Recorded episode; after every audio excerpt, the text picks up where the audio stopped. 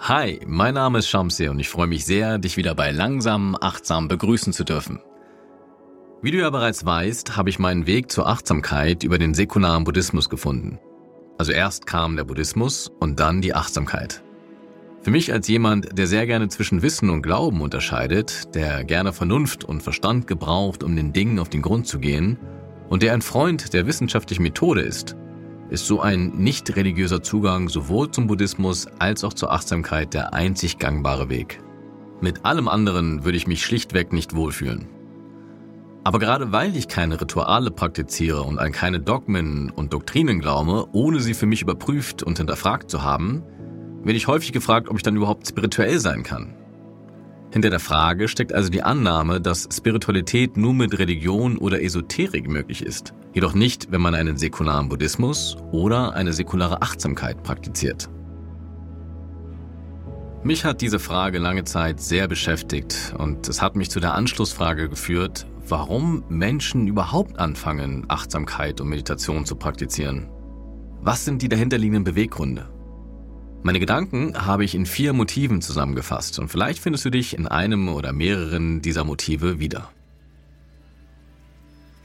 Vielleicht möchtest du in erster Linie eine Art Wellness anstreben und nutzt Meditation daher zum Entspannen und als eine Form der Erholung.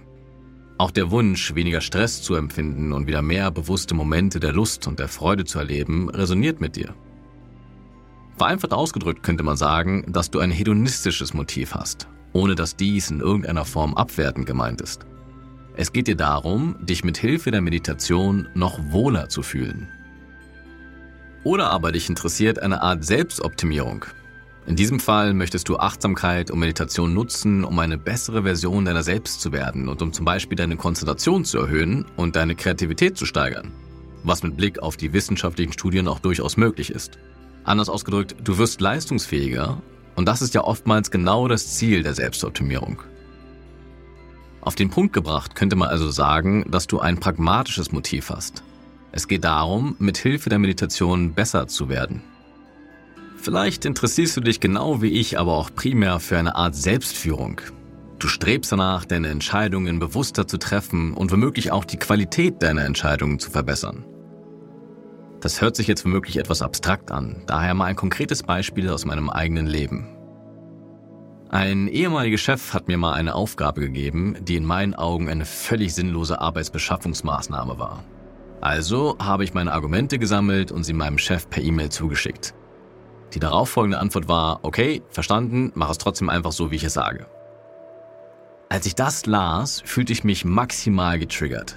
Natürlich wollte ich sofort reagieren und mich bei ihm darüber aufregen, dass seine Antwort ja gar keine Begründung sei, sondern er lediglich die Autoritätskarte spielte. Und ich war schon drauf und dran, ihm in meiner Wut mit einer gepfefferten E-Mail zu antworten, als ich irgendwo im hinteren Teil meines Geistes die Eingebung erhielt, mich der Situation mit mehr Achtsamkeit zu widmen.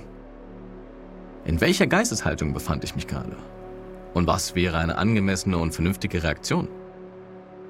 Durch das Innehalten und das Gewahrsein des gegenwärtigen Moments konnte ich mich wieder beruhigen und mit einem kühleren Blick die Situation bewerten. Ich habe also meine Gelassenheit wiedererlangt und die E-Mail auch nicht mehr abgeschickt, denn auch wenn die Aufgabe sinnlos war, war sie in wenigen Stunden erledigt und kein Anlass für eine Eskalation. Das ist also das Motiv der Selbstführung. Und vereinfacht könnte man sagen, dass es ein existenzielles Motiv ist, denn es betrifft unmittelbar die eigene Haltung im Leben sowie die Qualität und die Verantwortung für die eigenen Entscheidungen. Es geht also darum, bewusster und kontrollierter zu werden. Ein viertes Motiv, für das du dich womöglich interessierst, ist eine Art Spiritualität.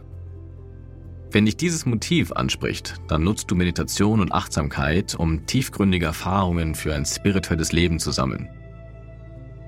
In diesem Fall geht es mit Hilfe der Meditation oftmals darum, die sogenannte Illusion des Ichs zu transzendieren, einen anderen Einblick in das Wesen der Dinge zu erhalten und Momente des reinen Gewahrseins zu erfahren. Das dahinterliegende Motiv ist ein spirituelles. Es geht darum, mehr transzendente Erfahrungen zu machen. Halten wir also fest.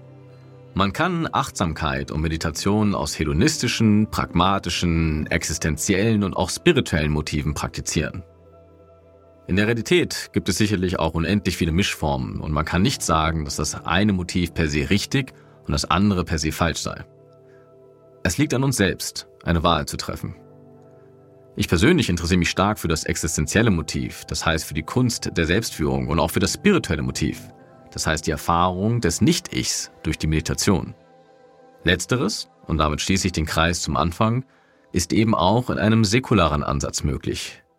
Die Erfahrung des Nicht-Ichs ist etwas, das sich durch Meditation tatsächlich auch erfahren lässt. Ich hoffe, dieser kleine Ausflug in die unterschiedlichen Motive der Achtsamkeit hat dir gefallen. Vielleicht magst du für dich ja mal reflektieren, welches Motiv in dir am stärksten wirkt. Viel Spaß beim spielerischen Nachdenken.